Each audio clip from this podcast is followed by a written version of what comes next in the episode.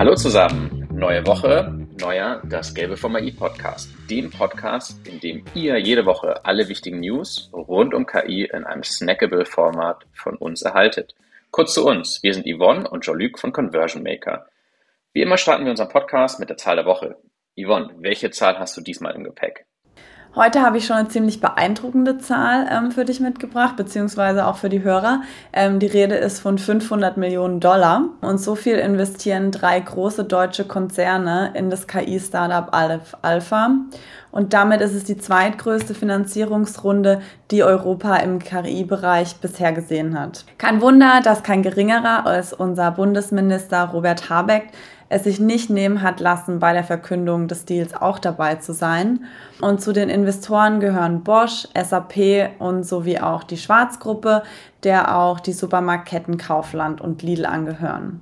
Firmenchef Jonas Adrulis gab sich hoch motiviert und sagt, dass Aleph Alpha nun genug Geld hat, um Vollgas zu geben. Und scheint so, als sei Deutschland wirklich bemüht, ähm, seinem selbsternannten Status als KI-Standort gerecht zu werden. Oder wie siehst du das? Ja, das ist auf jeden Fall eine sehr gute und spannende Nachricht und auch der richtige Schritt für Deutschland, dem äh, Claim als KI-Standort gerecht zu werden. Und auch vor allem, um den bisherigen Branchengrößen wie beispielsweise OpenAI eine Konkurrenz bieten zu können. Ähm, Konkurrenz bieten ist natürlich so ein bisschen die Frage. 500 Millionen klingt absolut als große Zahl natürlich viel, relativ gesehen zu den Investments, die beispielsweise OpenAI ähm, bisher einsammeln konnte im niedrigen zweistelligen Milliardenhöhenbereich, ist das dann verhältnismäßig doch eher wenig. Außerdem müssen wir auch etwas aufpassen. Ich selber bin jetzt nicht der größte Fan von dem Narrativ Deutschland beziehungsweise Europa versus USA, was sich ähm, in dem Set der Investoren widerspiegelt und auch teilweise jetzt in den Medienberichterstattungen beziehungsweise den Kommentaren dazu äh, diskutiert wurde. Vielleicht wäre es da auch sinnvoll gewesen, ein etwas diverseres Set an Investoren ranzubringen und ähm, zu zeigen, dass das hier kein äh, Vergleich der Kontinente oder äh, Wirtschaftsmächte ist, sondern dass es eher darum geht, das Thema voranzubringen. Nichtsdestotrotz, jetzt heißt es aber auch, fünf Millionen erstmal auszugeben, sprich Vollgas zu geben und äh, die richtigen Köpfe mit an Bord zu holen, die das Produkt dann oder die Modelle für die Zielgruppe nutzbar machen können. Ja, das Thema Vollgas geben, ähm, das passt auch eigentlich sehr perfekt zu unserer ersten großen Meldung für die Woche. Innerhalb nur weniger Monaten hat Elon Musk KI-Firma ähm, XAI ein neues KI-Modell entwickelt, das nach eigenen Angaben das Beste sein soll. Und Grog, wie das KI-Modell heißt, ist angeblich ähm, auch witzig und soll Humor verstehen. Und es ist etwas, an dem viele andere Sprachmodelle bisher ja scheitern. Für die Umsetzung hat er sich einige wissenschaftliche Schwergewichte an Bord geholt und obwohl Musk jetzt erste Screenshots geteilt hat, bleibt vieles, was Grog betrifft, trotzdem weiterhin unklar. Und dazu gehört auch die Frage, ob das Modell in der Lage ist, korrekte Informationen auszuspucken, weil ähm, laut Musk sein Wissen des KI-Modells ja auf den Tweets von ähm, X basiert. Ehrlich gesagt wirft die Meldung bei mir ein paar Fragen auf. Glaubst du, dass es realistisch ist, ähm, ein Sprachmodell in nur wenigen Monaten zu entwickeln? Ja, ich denke schon, dass das realistisch ist. Vor allem, wenn man sich anschaut, was die anderen Wettbewerber draußen in wenigen Monaten schaffen. Allerdings bleibt es jetzt erstmal abzuwarten, bis wir wirklich die äh, ersten Ergebnisse sehen können und vor allem auch die Nutzbarkeit gewährleistet ist. Denn am Ende des Tages werden wir es anhand der Use Cases sehen, wie gut sich Grok nutzen lässt und auch anhand der Benchmarks, die es draußen immer wieder gibt zu den unterschiedlichen Sprachmodellen, sodass Elon Musk hier seinen Ankündigungen dann auch gerecht werden kann. Findest du, wir brauchen KI-Modelle, die Humor verstehen und wenn ja, welchen Humor? Also siehst du wirklich Abonnenten, die gerne für ein witziges Modell bezahlen? Das ist schwierig zu sagen. Vor allem bleibt hier die Frage, wie lässt sich daraus ein sinnvolles Geschäftsmodell entwickeln, um beispielsweise zahlende Abonnenten zu gewinnen, ähm, wie es bei ChatGPT oder äh, ChatGPT Plus dann der Fall ist. Da die bisherigen Anwendungen, die wir draußen sehen, eher auf das Verfügbarmachen von Wissen abzielen statt auf Humor. Allerdings denke ich, ist das schon ein ähm, relevanter Bestandteil, weil die KI wird damit wahrscheinlich noch alltagstauglicher und menschlicher und somit für B2C-Anwendungsfälle wahrscheinlich ein brauchbares Modell. Ja, und dann kommen wir auch schon zu unserer zweiten Meldung und die kommt, wie könnte es anders sein, mal wieder aus dem Hause OpenAI. Ähm, auf dem Dev Day, der am Montag stattfand, ähm, gab das Unternehmen einige spannende Neuerungen bekannt. Eine davon besagt, dass die Nutzer jetzt die Möglichkeit bekommen sollen, eigene GPTs zu erstellen und Unternehmen können somit ihre eigene Version von ChatGPT entwickeln, die eben auf den eigenen Daten dann basiert. Und außerdem stellte OpenAI mit GPT-4 Turbo eine neue Version des beliebten GPT-4-Modells vor. Die neue Version, die, bietet ein viermal größeres Kontextfenster als das Vorgängermodell und kann außerdem auf Informationen zurückgreifen, die bis in den April 2023 reichen. Ähm, GPT-4 basierte eben nur auf den Daten bis zum September 2021. Die Nachricht, dass es nun eine weitere Option gibt, Chatbots zu erstellen, hat die Woche schon ordentlich die Runde gemacht. Ähm, Jean-Luc, wie ordnest du diese Meldung ein? Ähm, Gab es nicht auch schon länger die Möglichkeit, äh, mit GPT eigene Modelle zu trainieren? Ja, die Möglichkeit gab es bisher schon. Man konnte eigene Modelle über das sogenannte Feintuning als Entwickler dann über die API, also die Programmierschnittstelle, sprich über Code, äh, trainieren. Nun ist das in ähnlicher Form auch über die grafische Oberfläche möglich und dafür dann auch der breiteren Masse zugänglich. Das ist aus meiner Sicht sinnvoll für kleinere Firmen oder auch Privatanwender. Die Enterprise Use Cases werden weiterhin meiner Meinung nach über die API laufen. Und ich weiß, dass, äh, dass du besonders bei der ähm, Meldung über GPT-4 Turbo ähm, hellhörig wurdest. Kannst du kurz den Hörern erklären, warum? Ja, klar. Da sind wir natürlich alle hellhörig geworden. Ähm, Turbo bedeutet immer Performance Boost in jederlei Hinsicht und das ist dann für uns spannend, da wir natürlich auch bei uns im, bei Conversion Maker AI für viele Kunden Modelle feintunen, die auf GPT-Modellen von OpenAI basieren. Was heißt es im Detail? Ähm, wir haben jetzt 128 Token statt dem bisher 32.000 Token zur Verfügung, ähm, die wir im GPT-4-Modell vorher hatten. Das bedeutet, ungefähr umgerechnet, ähm, ist das vergleichbar mit etwas über 300 Buchseiten, die übermittelt werden können in einem Prompt. Braucht man das jetzt? Das sei mal dahingestellt. Da würde ich eher zum Feintuning greifen. Das ist deutlich performanter, wird auch auf lange Sicht günstiger sein. Nichtsdestotrotz, technisch ist jetzt äh, die Möglichkeit geschaffen. Auch sehr spannend klang zumindest im ersten Moment der sogenannte JSON-Mode über die API strukturierte Daten ausgeben lassen zu können.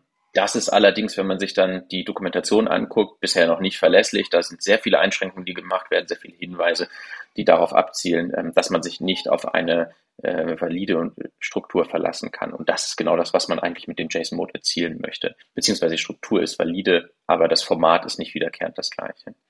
Ja, das Feintuning von GPT-4 ist jetzt auch möglich. Das war bisher nur den 3.5-Modellen äh, von GPT vorenthalten. Das wird nochmal spannend, ähm, da wir dadurch nicht nur mehr Performance haben, besseres Modell haben, sondern auch sehr gut ins Customizing wieder gehen können. Allerdings sollte man, wenn man jetzt als Entwickler ähm, das Ganze nutzen möchte, einmal in seine Rate Limits schauen, also gucken, wie die Limitierungen sind. Äh, da wird dann ganz schnell deutlich, dass das Ganze bisher nur zum Testen geeignet ist, aber noch nicht für produktive Umgebung, weil noch sehr stark eingeschränkt. Und finanziell noch abschließend auf jeden Fall deutlich günstiger. Ähm, für die meisten Modelle wurde jetzt nochmal eine Preisreduktion angekündigt.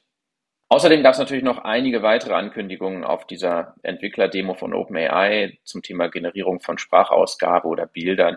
Das wird jetzt den Rahmen sprengen. Ich denke mal, hierzu werden wir in den nächsten Folgen dann noch weiter berichten, wenn es auch erste Anwendungsfälle und Erfahrungsberichte gibt. Ja, da könnt ihr euch auf jeden Fall schon mal drauf freuen. Und dann kommen wir auch schon zum Trend der Woche. Ähm, egal, welche TV-Sendung man sieht oder welchen Nachrichtenpodcast man hört, an unserem Trend der Woche kommt eigentlich diesmal fast keiner vorbei. Ähm, die Rede ist von der neu und vermutlich letzten Single der Beatles, Now and Then, ähm, die nur wenige Tage nach der Veröffentlichung bereits Kurs auf Platz 1 der britischen Charts genommen hat. John Lennon hatte die Demo in den späten 70er Jahren aufgenommen und mit Hilfe der KI war es jetzt eben möglich, seinen Gesang zu extrahieren und zu einem vollständigen Track zusammenzuführen. Und Paul McCartney soll sogar gesagt haben, dass es sich für ihn anfühlte, als habe Lennon bei der Produktion des neuen Songs im Zimmer nebenan gesessen. Wir haben in dem Podcast schon oft darüber gesprochen, welche Rolle KI wohl zukünftig in der Welt der Kunst und Kultur einnehmen wird. Und generell ist die Idee, ein musikalisches Werk von der Maschine vollständig erstellen zu lassen, eigentlich nichts Neues. Ähm, bereits 2021 half zum Beispiel die KI dabei, ein unvollständiges Werk von Beethoven zu beenden. Aber die Frage jetzt, die sich mir stellt, ist, brauchen wir das? Und liegt die Besonderheit vieler Künstler und Werke nicht eigentlich genau darin, dass sie irgendwann ein natürliches Ende finden? Ich weiß jetzt selber nicht, was John Lennon ähm, zu der Veröffentlichung sagen würde. Ja, das werden wir wahrscheinlich nie herausbekommen. In dem Zusammenhang stellt sich für mich auch unweigerlich die Frage, müssen Künstler eigentlich ihren Nachlass jetzt noch besser schützen? Und wie sieht es mit den Urheberrechten dabei aus? Vielleicht erinnerst du dich, Yvonne, im Sommer ließ ein texanischer Werbetexter per KI zwei Popsongs von Johnny Cash einsingen und erregte damit viel Aufsehen.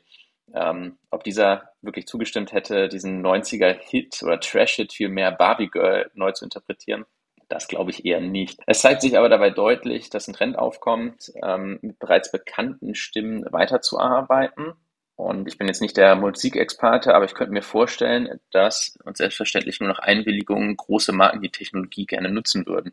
Also jetzt beispielsweise bei einem Voice-Over für Werbespots. Damit spart man sich viel Geld und Zeit für Studioaufnahmen und im Endeffekt geht es dann nachher nur noch um Lizenzen und Rechte, äh, die man verkaufen kann und gar nicht mehr vor Ort sein muss, um äh, Sprache beziehungsweise Gesang oder ähnliches aufzunehmen.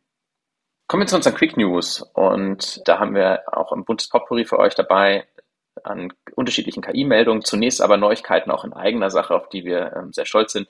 Und zwar kooperieren wir von Conversion Maker AI ab sofort mit dem Softwareanbieter Apollon in Form einer nativen Integration einer Vielzahl unserer Funktionen und Features, die nun in dieser Product Experience Plattform von Apollon eingeflossen sind. Was bedeutet das jetzt konkret? Das heißt, dass Nutzer von Apollon ab sofort ihre Produkttexte nicht nur automatisch generieren, sondern diese auch verkaufspsychologisch optimieren können, um ihre Verkaufszahlen nachhaltig zu steigern.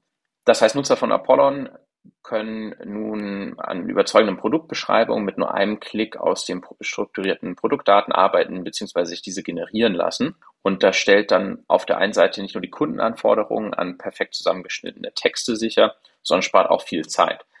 Denn durch diese direkte Integration, die wir jetzt bei Apollon haben, liefern wir Texte dort in den Workflows ab, wo unsere E-Commerce Enterprise Kunden sich das wünschen. Yvonne, Produktbeschreibungen sind ja unser Steckenpferd. Und kannst du vielleicht aus deinem Alltag berichten, welche Fallstricke bei dem Umgang mit Produkttexten auf uns lauern?